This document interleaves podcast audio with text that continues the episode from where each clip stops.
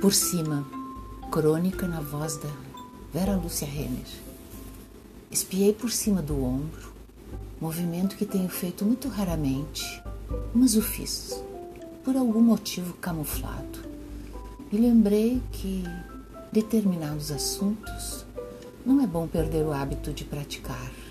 Então fui lá, conferir o que me parecia, no íntimo, me chamar tanta atenção.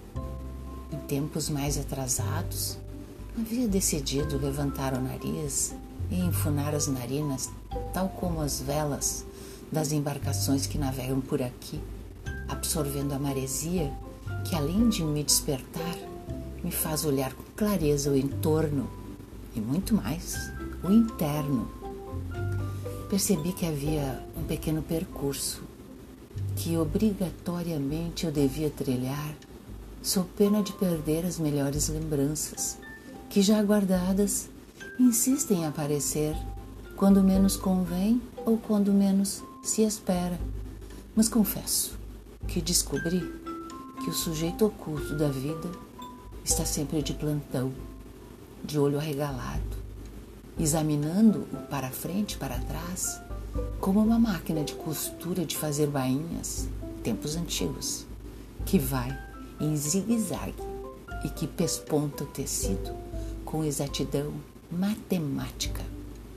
Decidi explorar este lugar que se apresentou como um filme antigo, algumas imagens em preto e branco, outras em um sépia amarelado como folha de outono, acompanhado por aromas que reconheço, como se fosse uma fotografia que recebe retoques da cor original, podendo aparentar outro matiz, em virtude da passagem do tempo.